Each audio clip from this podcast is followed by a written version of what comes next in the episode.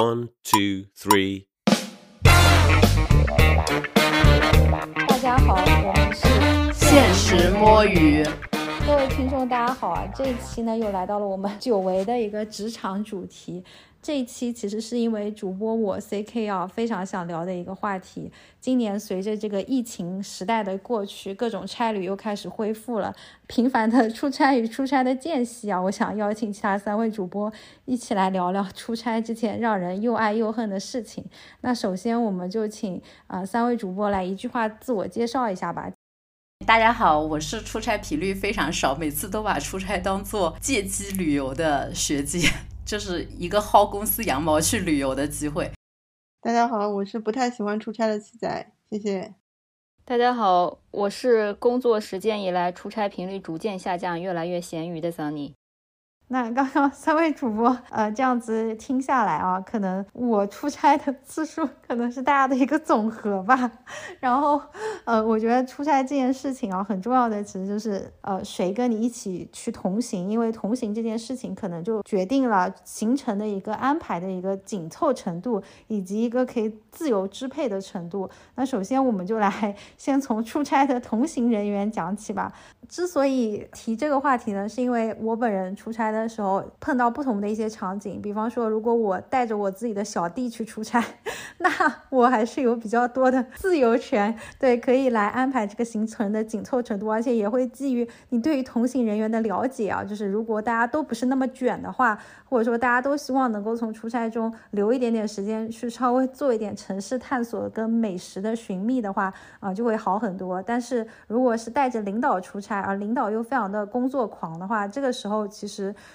就会涉及到可能你的这个出差行程就真的要精确到秒，就让我想起了殷景祥的这个旅游表，对，就真的可能每一个行程之间啊，包括路上移动的时间都要算得非常的精准，然后呃，很可能出差的晚上也是那种没有办法自由支配的，会被领导拉着再来回顾啊、讨论啊，这种其实呃比较紧凑、比较这个可怕的，当然。也有一些领导可能就是也有一些特别的要求，比方说需要午休一下，然后需要这个酒店订的一定要比较舒服一点，中午也可以来躺一躺啊，这种这种环节下可能还能够有一点点的呃这个空间啊。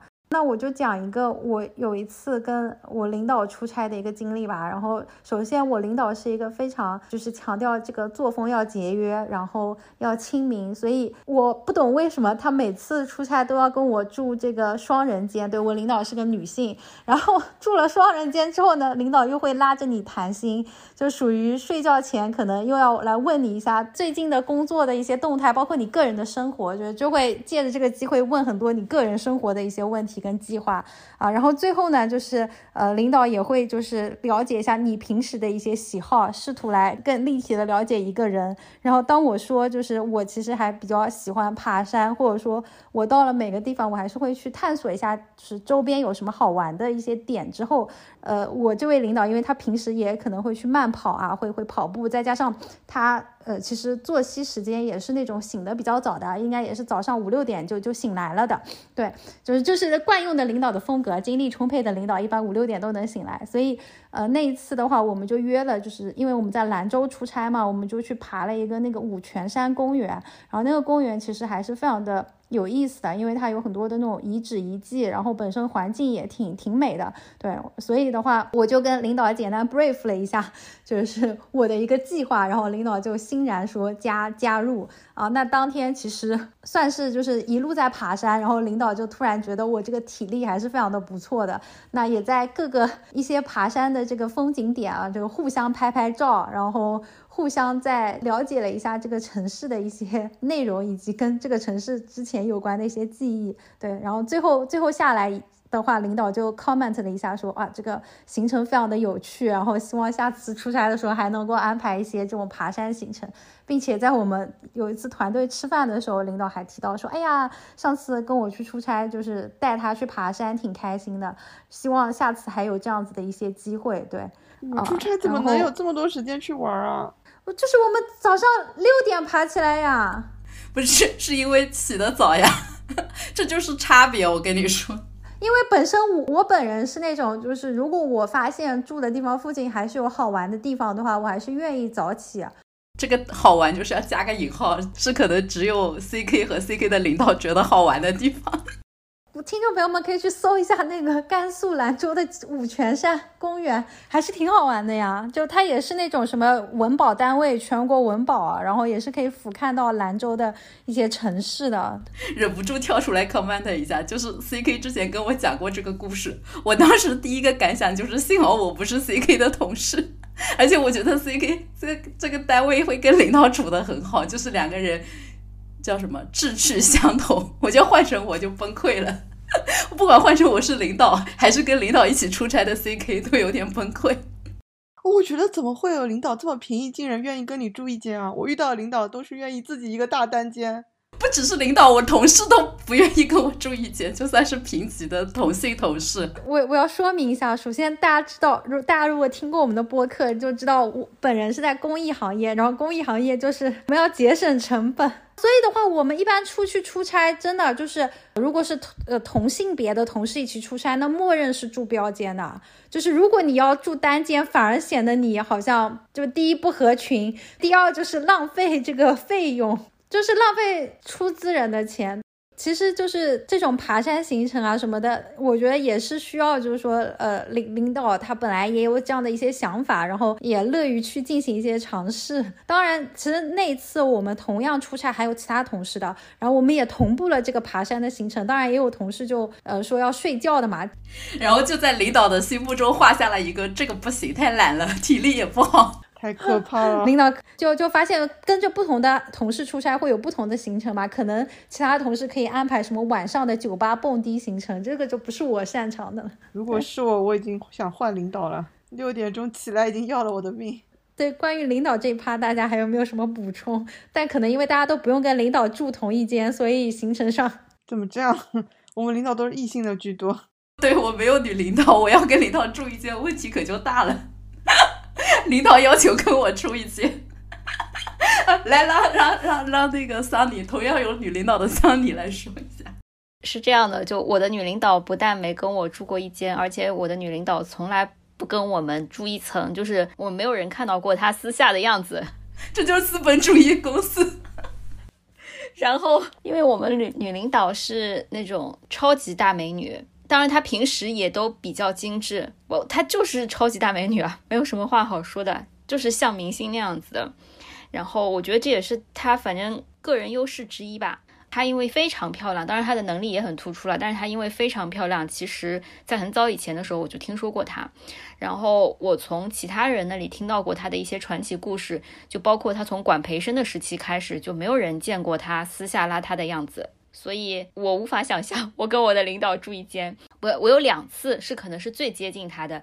第一次是我们赶飞机，然后他因为在美容院做脸，然后来晚了，而且他做的是那种有皮损的那种吧，就是不能化妆，于是他就戴着一个巨大的墨镜，就是脸被遮掉三分之二那种的，在最后一秒出现在机场。还有一次是我们这次去开呃年度大会的时候，然后他发烧了。在房间里面，我去给他送药。那个时候，就他说他不是很方便，但是他还是来给我们开门了。然后开了门之后呢，我就不是非常确定他是还是没有卸妆，还是他卸了之后依然就是还是挺美丽的。其实刚刚那个桑尼讲到，就领导都不住同一层嘛，因为可能领导本来那个差旅标准都不一样，然后这个时候又要 Q 一下我们公益基金会，我们的差旅标准 都是一样的，你知道吗？领导要多么的亲民。当然，领领导有一点不一样，就是那个飞机如果时间长，他可以坐那个商务，就是这个其他什么高铁啊，什么什么都都跟我们一样，就是简直了。对我还可以聊一下，就说起这个出差的时候，也能不能和领导住一间这个问题嘛？就是我确实有经验，也是一般到了领导这个层级，都是要单独住一间的，就不会和下属住一间。然后呢，我们确实有一个业务，就当时他们到了生死存亡之刻，就是做非常严格的成本控制，所以他们出去开会的时候，就必须要两个人共享一个房间。呃，有一个小领导和一个大领导，就因为下面排的人没有人想要和领导一起住嘛，就把这个小领导和这个大领导排在了一起。然后这个大领导就是他必须要，他们可能内心都有点尴尬，但那个大领导为了要他，毕竟在这个位子嘛。然后他就先去住了，表现出支持，然后还主动跟那个小领导说什么晚上我们还一起可以喝个酒，然后聊聊天什么的。结果他们那天晚上就出去聚餐嘛，那个小领导据说是在外面喝到昏厥，在马路边上坐着，也不愿回去和他大领导住一间，就两个男的十分尴尬。哎，这种可以自己出钱，干脆开一间算了哦。我一直不懂为什么节约费用就要住一间，可以两个人都住汉庭啊。他们可能已经 两个，我我觉得这里可以讨论一下，就是汉庭可能也还蛮贵的，他们愿意两个人住四百块钱的两间四百块的房间，还是住一间八百块的房间？我这个 level 肯定拼着住啊！而且我想说，你知道，我有我可以讲一下。就是我们机构的出差标准，我们是一线城市，像北上广这种是五百五。然后你知道五百五在北京很多地方，如果我们又要去拜访的机构是在二环内的话，五百五只能住汉庭，可能汉庭都住不了开，可能只能住七天。你们可以用集团协议价吗？我们没有集团协议价，我们只有用一个什么所谓的差旅平台，那个差旅平台感觉也有也没有多少钱。我刚才想说的就是，我不知道你们有没有发现，之前我们公司内部门里面讨论过，就是发现男生无论什么样的级别或者什么样的一个餐标，他们都死都要一人住一间，但是女生都非常的愿意两个人住一间。首先从出差标准来说，两个人住一间就能够升 level 住好一点的酒店嘛。但男的就算两个人一起住如家，他也不要住一间。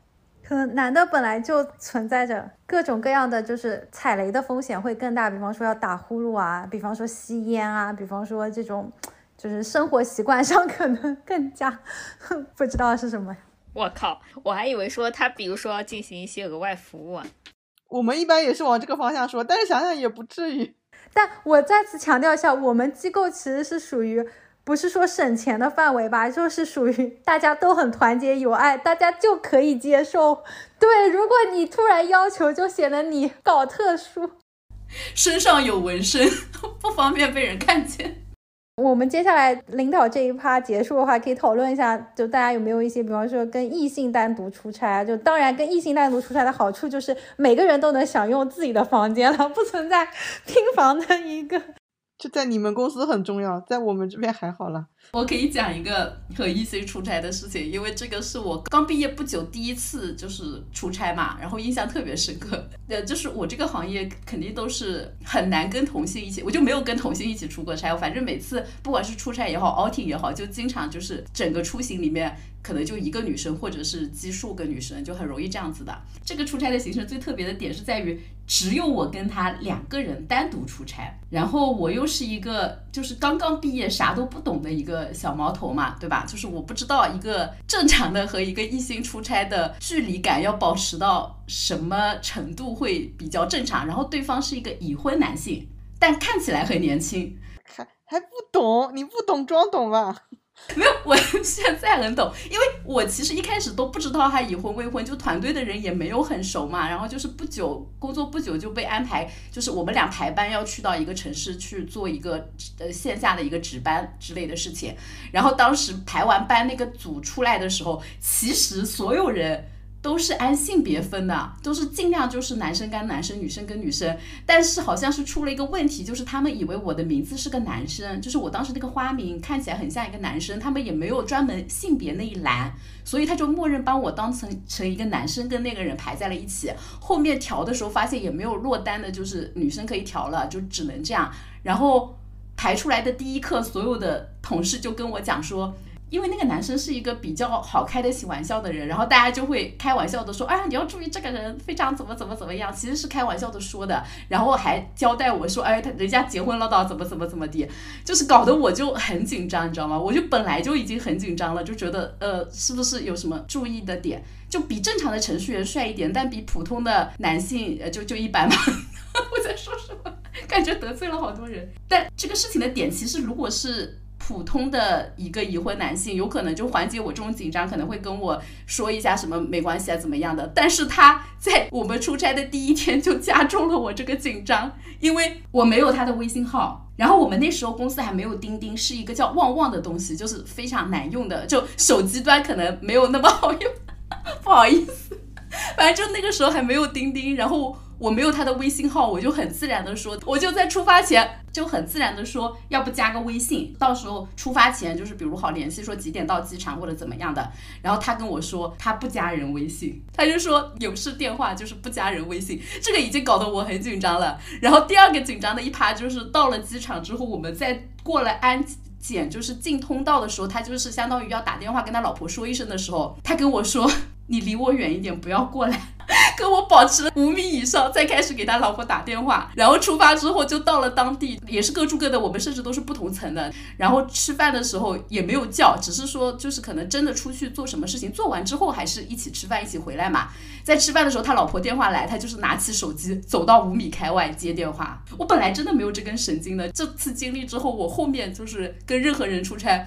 我就在想，是不是在任何非工作以外的事情都不能联系他，而且在他通话的时候不能让自己的声音出现在他的通话后面。我没有单独跟一个男性出差，我可能有跟多个的，但感觉其他人好像也没有这样子。主要看他们家教严不严，家教很严吧？这应该是。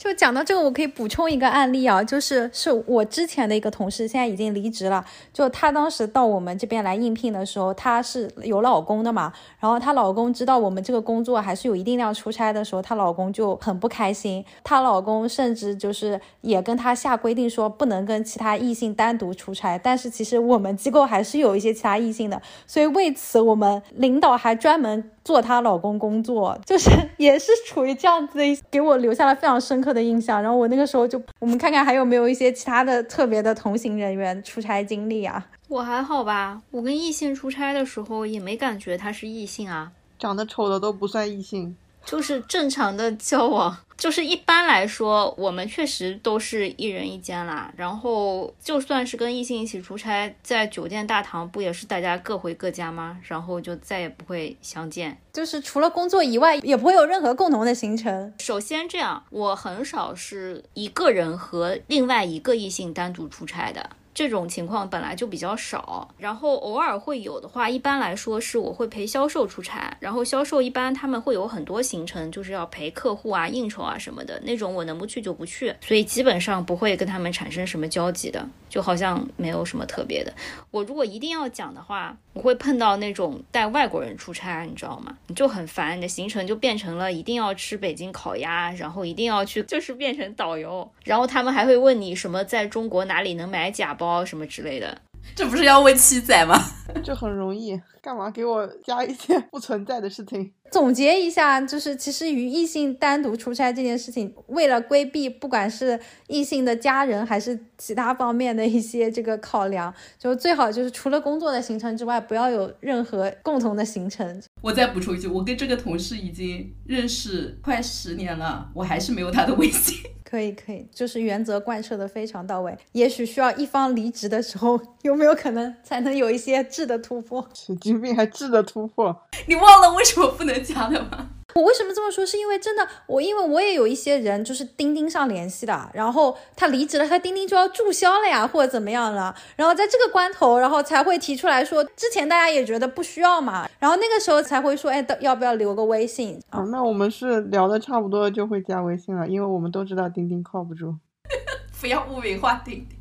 好好好，那关于出差同行人员这里，我我最后补充一个案例吧，就是我有一次在做一些这种相关的片子的这种传播的拍摄嘛，啊，然后我有跟所谓的网红 KOL 一起呃出差，当然这个网红 KOL 其实也不是我带的，就是我们合作方带过去的，但是我们当天可能会约定说，哎，我们八点钟要从这里出发，然后我们去学校做活动。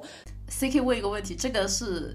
哪个平台粉丝量级多少的网红 KOL，让我们感觉一下。等一下，我我我，哎呀，完了，我把抖音卸载了，怎么办？行，知道了。就应该是抖音几百万、几百万粉丝，有没有上千啊？我不知道哎，就应该是抖音头部的。知道了，很红。对对对，那你还加所谓的这三个字，你是在揶揄谁？啊，没有没有，就是因为我想吐槽非常的不准时，因为当时就是呃，我们算是一个小团队过去的嘛，然后呃，那几位网红呃，当时还说要提出一要带一个他们的师哥。就是他们以前的那个前辈嘛，然后当时我们还想说，哎，那他带他师哥干什么？因为他带个师哥的话，有一部分费用等于我们也要承担嘛。后来我们还在协商这件事情，最后我们会发现，其实他师哥是因为最不红，所以表现最好的。因为当天说了八点钟要准时出门，对，只有我，结果我到的那下面的时候，发现只有我跟他师哥到了，然后我跟他师哥就在那边等了一段时间，其他人才来，然后并且才去吃早饭。后面我就跟他。师哥说：“我说哇，这我说哎呀，也不好意思啊，这这搞得这么，就是还还让他等了一下，然后然后他那个时候他的师哥冒出来一句话说，还是他参与这种活动的经验少，不知道八点钟出门，原来只是八点钟下来吃早餐。然后我就回了一句说，我也不知道。这种情况下，我觉得我。”就对这个网红这种 KOL 的守时程度，突然就是产生了巨大的怀疑，然后就觉得以后真的是跟他们约时间、约行程，一定要就是留足这个中间的量。哇，怎么连二十八万都这么准？好生气啊！对，所以所以我觉得就是这个的确是这个同行人员就会就会决定了你这个行程安排是否紧凑啊，然后是否能够准时啊，以及到底有没有一些这种自由自在的行程这样子的一些体验。聊完人员的话，我们就再来聊一聊就是出差的各种准备吧。就先从那个行李整理、行前准备这一块开始，大家可以看看有没有看到的一些需要带的一些可能比较超出常规的一些东西啊。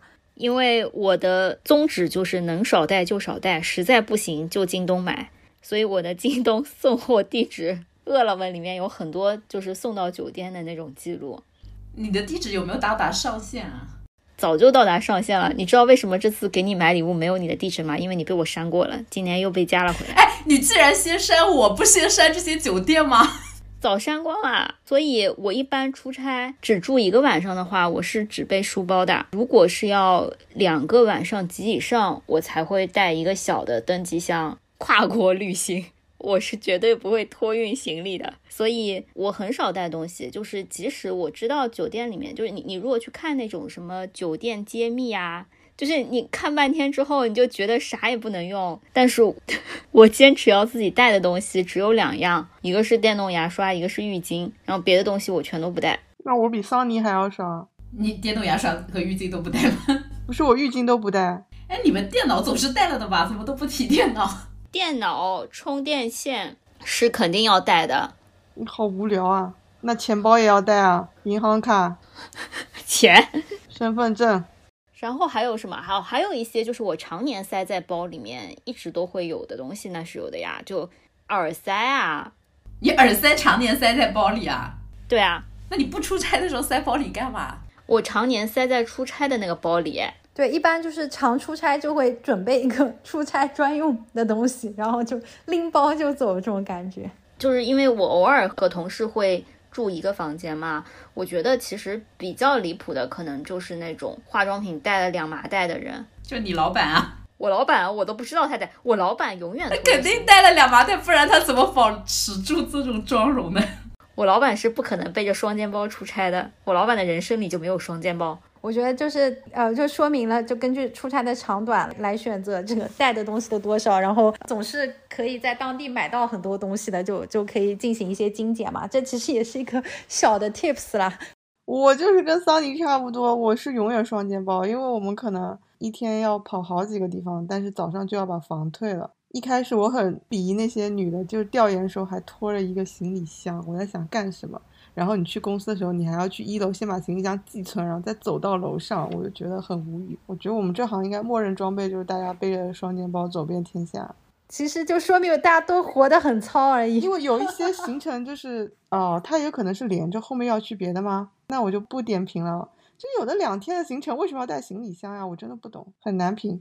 还有就是，比如说有一次我们就是去完调研之后，然后安排我们去参观那个园区嘛。啊，不是园区哦，OK，直说了吧，去参观那个乐园嘛。然后那个乐园同时还有一些游客，但是你就是可以从背着双肩包以及他们整个人散发出来那种沉默而寡言的气质里面，精确的辨别出来哪些是普通游客，哪些是二机构。好的，学姐有没有什么补充的？我出差经历少啊，我觉得没有什么，我感觉好像只要有换洗衣物就就好了。上面我们的主播们都活得非常的糙。哎，我补充一下，为什么我我没有带浴巾啊什么的？因为我默认酒店住的贵一点，应该还是干净一点，人均素质会高一点。不是，我是觉得只要我不知道，就当做什么都没有发生。而且我在酒店住的时候，其实你接触的东西跟面积其实挺短的。我觉得大部分时间不是就短暂蹲一晚，然后你喝一下瓶装水就可以了，也用不到水。反正就是能用的东西尽量少用，其实就 OK 了。其实我本人也是非常极简风的，就基本上跟其他几位主播差不多。但是我想说一下，就是我有看到我的同事非常夸张的，包括我之前还有一次跟一个服务商一起去，我也看到就是他可能两天的行程也带了一个行李箱，我就不知道他带了什么。结果后来刚好去他的房间里面谈事情啊，是同同性的，然后他就给我展示他带了烧水壶，然后带了床单。然后带了泡脚的东西，然后我感觉他就是差不多把一一整个家都搬过去了。他基本上就是所有的就一到把什么床单什么什么的都用他自己的带上去，所以。我觉得这个东西真的就是一个丰俭由人吧，就很多人可能如果担心酒店的情况或者是不适应的话，他是是真的可以把一个家搬过去，包括带上能够让他这个什么安心入睡的，给他创造一些入睡环境的这样子的一些东西，抱枕啊什么的，对，香薰啊之类的，就就就还是有有一些人会会会比较追求这样子的一些熟悉的感觉吧，对。然后我觉得最好，呃，就就从我本人来讲，或者说从我们机构的这个定位来讲。就刚好可以衔接到我们接下来要要讲的这个酒店这一点。就我又想讲，就我们真的非常的穷，所以我们机构一般住宿都是去全季。所以就我感觉，就不管在哪里出差，你如果都住到全季的话，你感觉反正就也都是熟悉的味道，然后熟悉的一个标准，熟悉的那种那套东西在了，就就也也不存在一些这样子的。呃，就是要要要准备很多东西的这样子的一个呃情况了，对，然后。呃，当然，我们有的时候会去到真的很县城啊，呃，就是比较比较比较下沉的地方，是没有这种标准化的连锁酒店的。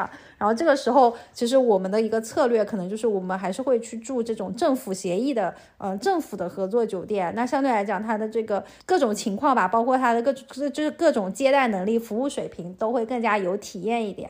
然后我们有的时候真的就是，呃，比方说自己住宿的标准超了的话，我们可能会让我们的这个合作方来定。他们的协议酒店给我们，只能通过这样子的方式。你看多可怜啊！我们，我们，我们就可以来讲一讲吧，就是到到这个出差选择酒店这一块，怎么样能够最大化的提升这个住的体验？没有，我出差还蛮少的，我们没有住宿标准，就是。没有限额，只要你不是太离谱。不愧是商业精英。这种离谱是是怎么定的？是不能超过领导曾经住过的价格。我们的那个报销系统是你直接去里面填嘛，然后他可能比如说你填的特别频繁，然后金额又很高，或者是偶尔抽样审计的时候抽到了你，你才会被叫去问询到底发生了什么事。否则的话，就是你报什么他就给你报嘛。然后一般来说，你只要能自圆其说就可以。挺好，那我要天天住威斯汀。所以他们公司后面才会发生要求两个人住在一起的事情，就是因为前面挥霍的太厉害了。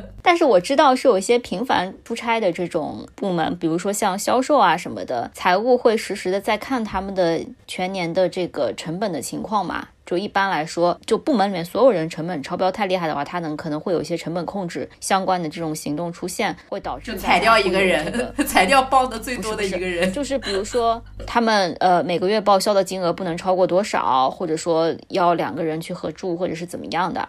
就是一般平时是没有这种死线的。那财务有没有想过直接给他们定一下出差标准，就比较简单呢？然后出差平时一种比较通用的控制方法是什么呢？就是会希望我们倾向的在。我们的协议酒店里面去住嘛，但这种协议酒店，因为我们公司是是个就是全球的公司嘛，所以他谈协议的时候，其实谈一些全球的品牌，它的折扣率反而会比较高。比如说我我们住万豪系的，拿到的折扣肯定会比住什么全季啊之类的这种折扣要高很多的。所以我住我们住万豪，并不一定会比住全季要贵。不是这万豪再怎么高，我也不相信得到。你是在炫耀吗？现在全季也不便宜啊。全季再不便宜，我觉得 C K 你们领导还要合住，是不是也 对，我也我再次强调，我们领导高风亮节，不要去妄自揣测领导的想法。我就说一下，就是这种很多外企，如果他们谈了一个比较好的全球的折扣的话，它的折扣会非常非常低的。这是为什么？我一开始说，呃，我在前一趴的时候说到，说很多人其实都会去外面卖嘛，那其实都不一定要卖这么麻烦。每一家公司它是会有自己的那个折扣码的，你进到万豪的体系里面，你去输那个折扣的那个代码，就能够查到那个公司的呃折扣的价格。然后有的时候就可能被滥用的多了，到酒店的时候，他有可能会要求你出示一下员工证件或者是名片之类的。但一般你你就拿个名片，或者说自己啊今天实在没有带啊什么的，他也不会管你。所以我们后来有的时候出差的时候，其实也会用之前一些东家他们的那个折扣码去输一输，看看价格会不会更低啦。不是你出差，你还要替公司省钱吗？我 要符合自己的餐标啊。就是有的时候太高了，你知道吗？比如说，我举个例子，就是北京的那个海航万豪嘛，不是就是那个呃机场下来三元桥那个高速那里下来就能住嘛。然后那个酒店其实是位子非常方便的，然后也离我们公司很近，去酒店也很方便。公司的协议价应该是七百块钱不到吧，然后后来有一段时间，他就经常就是说，你们公司的这个协议客房已经用完了，呃，然后就要按照市场价来，然后市场价有的时候能涨到一千多块钱，就是很离谱。但这个时候你用另外一个公司的折扣码，可能就能订到那个折扣的那个房间，所以有的时候我们也会用用嘛，因为你你经常用一些看起来很贵的这个 报销，也很怕被审计到嘛。但一般来说，如果我们被 audit 到的话，就解释一下就可以。我感觉你们那个公司的叫什么协议客房被用完，也有可能是前同事干的。哇哦，那你们这个真的很方便，只要掌握了码就行。我我来 comment 一下，就是呃，刚好呃，我之前也待过一家呃机构嘛，啊待待过一家公司，当然我我们的性质还是这种中外合资，但是我们也有这个呃一其他一个公司，它等于是完全是呃外资的嘛，那它的出差标准其实是跟全球统一的，所以我们北京的同事来上海就能住新天地安仕达，我当时就觉得 住的挺好的，就也非常的羡慕。安达仕是不是就是那个荣小馆在的那那个酒店？嗯，对对对对对，安达仕，sorry，我我每次都要说错名字。是的，嗯，呃，迅速的，对，三千八百一十。我讲一个，就是我们公司那边其实除了出差，你本身就可以选，因为个人原因，就是因私出行的，呃，用想用公司的协议价去订一些酒店的，就就是本身就允许的，但是它上面要求就是一定要本人同行嘛。啊，就是一定是你本人去的，但是你比如说有父母一起，你可能多订两间也是 OK 的嘛。然后就讲到，就有些人会动一些歪主意，就是把这个用自己因私出行定的价格卖给外人，就是完全陌生的人，然后去赚这个差价。那同行怎么办啊？什么叫同行？不用，不是他，你订的时候他不会真的去检查你是否同行的，因为你现在入住就是呃，你只要拿一个有入住的人的身份证去 check in 就好了呀。就你可以填别人的身份证啊。我我们刚刚其实聊完这个住的出差酒店这一环节，然后最后就是聊一下出差行程这一块，在空余的时间上怎么去安排一些体验。我一般就是尽量会选在周末前，就是比如说周五出差，这样周四周五周六我就默认是自己的时间嘛，然后回来的那个行程是可以报销的嘛，就。肯定是按差旅走的，这样我就可以玩一个周末。我我觉得很难用早上的时间，是因为我根本起不来；然后很难用晚上的时间，是因为如果我是去外地的，我们公司的本部或者是怎么样的一些出差，就是还是有可能会上班上到很晚，所以基本上是当天的可能不太会干什么事情。啊，最多周围可能吃点好吃的，浏览景点啊，或者是有特别想去的地方，我可能一定是安排在周末有完整的时间段嘛。但呃，这种行程的里面的饭，就是经常是我们出差的一个重点关注的福利啊。因为刚才讲到酒店，其实没有讲到报销，就是餐饮的这一部分啊。就我们可能很多，应该我不知道你们的额度是多少，但应该去大城市的话。反正一天一顿饭五十嘛，按三顿算，一天可能好像能报一百五。然后人多的时候，大家就可以把自己的餐补凑在一起去吃一顿大餐。然后只要摊下来，大家不要超过这个人均一百五的这个限制就好了。而且出差的时候，经常会有当地的，不管是客户或者是同事嘛，就可能会推荐一些比自己旅行去找的更靠谱的一些吃的地方。就我感觉，经常出差吃到的店会比自己去玩儿，就自己呃旅游去吃的要好吃，要正宗，要 local。我都觉得不好吃。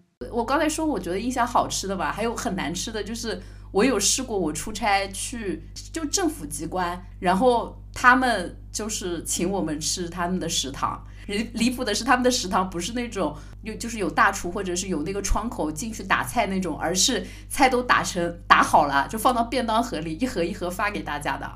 然后他们跟我们说这是他们的正常的每天的工作餐，我当时就巨崩溃。就我觉得不管什么饭放在一个便当盒里就变得很难吃，而且是那种快餐，那我吃不了这个苦，还是让我出去吃吧。我其实也是啊，就是因为我觉得出差。是一个蛮累的事，而且要保持比较，呃，集中的这种精神状态。就我一我们一般出差，如果去看标的公司啊什么之类的话，可能就是当天去，然后白天或者前一天晚上去，然后白天你跟他们开会，晚上就要写 notes 啊或者什么之类的，还要干活。然后再加上我确实也是一个早起不了的人。所以我一般会把出差和旅游分得比较开，我不太会在出差的时候顺便去旅游，然后能做到的事情无非也就是，嗯，如果这个行程相对轻松的话，我可能会留个半天跑一跑那个城市最著名的一个景点啊，就像打卡一样，就比如说之前去西安的时候，我就去了一下陕历博。还是想着工作日的时候人会不会少一点，结果碰到了，因为是暑假，碰到了许多小学生，依然全是人。通常我会做的事情其实也不过是吃一顿好的，但这吃一顿好的，有的时候甚至是在酒店里面叫外卖的。在长沙的时候，你可能在那边狂点茶颜悦色，就是送到酒店来。然后如果是要出去吃饭的话，可能也就是如果有客户或者有一些商务的聚会。嗯，或者有好几个同事一起去，这个时候你们可能能花一点时间去找吃一顿好的。总体来讲的话，我是一个商务出差和个人旅游分得比较开的人，所以不觉得在出差的时候期待去享受什么观赏当地景点、体验当地文化的一些事项吧。我真的跟桑尼一模一样，我就是觉得很累啊，出差就是赶飞机在。坐车什么已经很累了，然后你又早上跑几个公司，下午跑几个公司，晚上还要整理纪要，还要听电话会，可能还要再导一导自己的模型什么的。我觉得根本没有精力去想出去玩什么，而且一般领导也会看你出去调研的内容跟时间长度的匹配度，不会留下太多时间让你去玩的。嗯嗯嗯。所以对我来说就是很难理解也。想象不到怎么去在出差里穿插旅游这件事。当然，我知道在同行里有这样的人呢。我来说一下吧，因为我觉得可能讲到没有时间，是因为第一大家工作量都很饱和嘛，第二可能大家去的地方都是大城市，就属于可能也可以以旅游的形式再去的。我是这样子的情况，就是我有一些地方真的是非常现成的，就是比方说，我举个例子，什么黔黔西南下面的一个某个县啊，黔东南下面的某个县，或者是甘肃的某个县，然后可能对我来说，我会觉得可能不不是借由出差的话，这个地方我可能就不会再去了的。所以在这种情况下，我就会努力一下，就是试图特种兵一下，我可能就会利用早上的时间，就起得比较早一点，那早上的时时间去。的一些公园啊之类的逛一逛，或者是去当地的一些这种算是什么寺庙啊等等的建筑去去看一下。因为我也是后面吧，发现有一个看古建很好的一个小程序叫思维坐标嘛。然后有的时候去到一些地方，我想看一些当地的古建筑的时候，拿这个小程序了解一下地理位置啊。如果是近的能够去到的话，我可能就会去看一看。GK，你有没有想过，可能这些地方本来就不值得去呢？它不出名的原因就是因为它不值得去。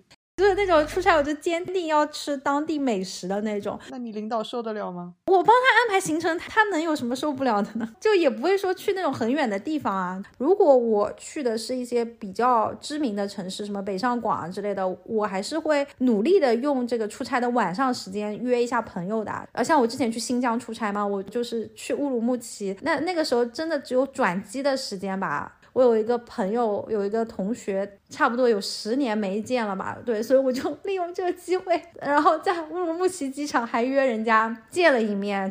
是的，我是不会去浦东机场见一个十年不 见的朋友的。现在，所以没有朋友会这么约你。我跟那个什么 CK 老师在上海都见不到，那是因为你不愿意去机场，你知道吗？他会喊你去浦东机场见他。反正就是说，我觉得有的时候就是会借着出差这个机会吧，然后看看能不能见到一些朋友。全国巡回见面会，握手会。能让我感觉到有点爱的点，就第一能吃到当地的美食，第二起码能够借这个环节就了了解一下当地的一些所谓的风土民情，或者说稍微看看当地的一些地标景点。然后呃，其实应该这个排到第三啦。第二就是说，如果有可能能够呃见到一些朋友啊之类的话，就是还是要抓住这个机会约一下朋友。我们可以加一趴，就觉得出差里面最苦的事情。我真的觉得当天来回的出差是最累的。我当天来回最远的应该是江西吧。虽然你也是坐着，但真的很累。我试过坐三个半小时的高铁，一天往返。你想我早上得几点起来？就我非常同意啊，因为我觉得这种就是随着年龄，可能你年轻一点，你觉得还 OK，但是你年纪大了之后，你就觉得这个问题不是我觉得 O 不 OK，是领导一定要当天往返。我真无语，谁不想第二天往返？这才是真的节约成本。不是怎么说呢？我经常在什么？十一十二点降落在虹桥机场，你你知道它落在那里之后，然后你就开始祈祷它能够在廊桥。但是呢，买个东航在虹桥机场，它基本上就开始在那里滑行，滑行一个小时，摆渡车一个小时，然后出来再走半个小时。就我经常感觉自己两点钟才到家里。最崩溃的是，你走到出租车那边发起排起的长队，都是跟你一样的打工狗。就是这个长队的目测都是要排一个小时的。为什么不约接机啊？不太方便报销吧？那个玩意儿我一直没搞懂，所以我一直都是用出租车的票的。那我只能说，以前在滴滴还没有这么割韭菜的时候，就他还是在招来客户的时候，他接机甚至接机服务是免费的，然后就会有一个小姐姐穿着接机的那个衣服，拿着你的名字的牌在那里等你。那个时候你感觉自己人生已经升华了。后来那个就要二十几块钱了，我就不用了。另外一个大学同学跟我讲的，他类似进一个研究机构，他跟领导出差，最尴尬的是什么？是他们要当天来回，那个就是最好的时段的那个航班只有一个位置了，然后那个领导把那个让位置定走了，让他坐下一班来，然后下一班就是到半夜，不然你领导会让给你啊？因为即使说他们可能有一些老板确实是因为有事情说一定要急着回去的，那我就觉得他可以跟小姑娘说。就是你住一晚上，第二天再回去嘛，但他还是要要求他当天回去，不能住。我觉得这个事情吧，如果是我的领导的话，他应该也是会让我半夜回去，但是可能会让我明天第二天可以晚点来。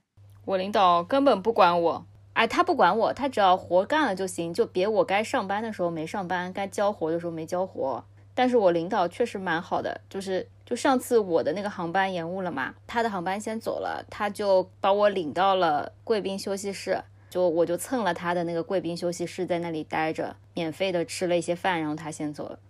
对，然后我我如果跟我那个男领导出差的话，他一定会排那种非常非常满的连轴转的行程，就是他就是希望能够在外面待的天数，就在外面过夜的天数越来越少越好，所以他真的就会。把你从早到晚都排上那种出差的行程，就有的时候也会觉得非常的就是特种兵式的，就是在出差啊。当然，我们有的时候也会出现，就是像现在他们讲的，就比方说，如果你真的落地了，你你到萧山机场，你可能已经一两点钟，然后又摆渡车搞来搞去，那你第二天就下午来上班，这这个也是会会有的，对。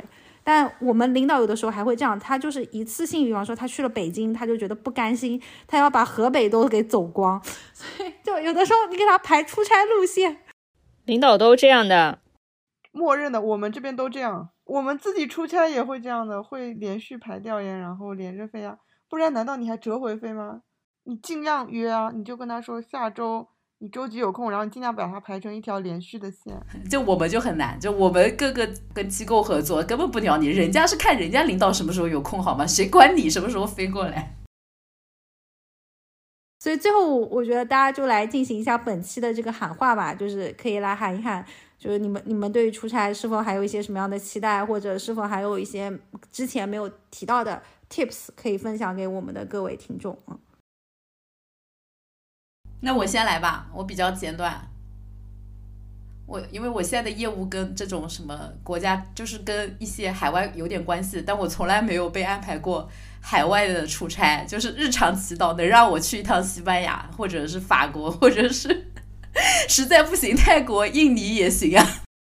你负责的海外业务有点多，好吧，那我们有请那个呃下一位啊，我都很久不出差了，但是我接下来可能又要出差了，在这个非常不好的季节，就是每到夏天开始。我就开始祈祷航班能够准时这件事情，因为这个季节是就是雷雨季的时候，如果你从什么广深去飞就很惨嘛，有可能你会在机场待到整整一天，所以我要喊什么，我只能许愿我的航班都能够准时起飞了。啊，讲到这里我就又想到一件事情，就是我也曾经因为就是这种呃航班被取消台风机，但有算是因祸得福吧，坐过一次老板的私人飞机，就那一次是属于我们老板要从杭州去广州参加一个活动，然后。当时我们都先去了，但我们去的路上，我们都是正常的坐飞机嘛，因为那个时候台风还没有那么严重啊。结果老板本人那个飞机，因为他是私人飞机嘛，然后停在那个萧山机场，当时机场就催说你一定要飞了，因为台风马上就要来了。但老板还有其他重要的会，所以老板自己人没去，但是飞机已经飞到了。广州，然后最后的结果就是我们从广州回来，我们的航班又都被取消了。那个时候老板的飞机刚好有空，所以就是我人生中唯一一次能够坐一个老板这种私人小飞机的这个机会。然后发现哇，老板的私人小飞机太好了，上面都有床，然后都有各种各样的就是吃的呀、喝的呀，然后就整体体验就是非常的好。对，然后还能里面吃的是啥？吃的就是那种我都不知道的那种外国的零食，因为我们老板的这种私人飞机就是在国国外飞来飞去。喝的啥能介绍一下吗？就有没有超过巴黎水的东西？我都忘了，我都忘了，反正就是都是英文吧，或者是其他的文。都是英文这个词就很 形象。最好的就是你可以进到那个小飞机的那个，就是算是驾驶员后面的地方。你可以看到那个飞机的那个驾驶员怎么操作，然后就是最后着陆的时候啊之类的，你就可以听到飞机跟塔台的一些沟通嘛，就等于在那个驾驶员后面的那个位置，呃，可以进行一番这样子的飞行体验啊。我发现我们 CK 的关注点完全不一样，他他说什么看驾驶员操作的样子，我想我也不感兴趣。七仔一点也不想看，不是跟塔台沟通，也不想听。七仔只想知道能吃什么。啊，吃什么就是特别准备的呀，因为呃，他那个飞机其实就是一个空姐嘛，那一个空姐她准备的餐食都是很好吃的，因为我记得那时候就是吃到什么虾饺啊，就是那种粤式的，因为我们从广州飞回来嘛。原来有钱人也在吃半成品。我跟你讲，C K 老师根本不会去问这个问题，C K 老师只会问我可以听听和塔台的交流吗？私人飞机上的厕所长什么样子？跟我们一般的厕所有什么区别呀？天呐，我对这个为什么毫无印象？没有上厕所，还在听他的。好的，那那我们今天这个出差体验聊到这里，就希望大家出差的时候也开心，尽量在出差的时候也能找到一些比较舒适的体验。只要老板不要跟我住一间，不要六点起床，应该还可以接受。对，那就祝大家那个出差的旅途一路顺利。已经疲倦的梦想，磨成夜晚的惆怅，有什么好感想？谁不向命运投降？渐行渐远的光亮，就让它随波荡漾，把回去的路遗忘，对自己原谅。任山风吹乱发，肆意吹走彷徨，让大雨把我是时候放下了，要擦去泪眼汪汪。就带我流浪，带我去很远地方，请带我去很远地方，去他乡，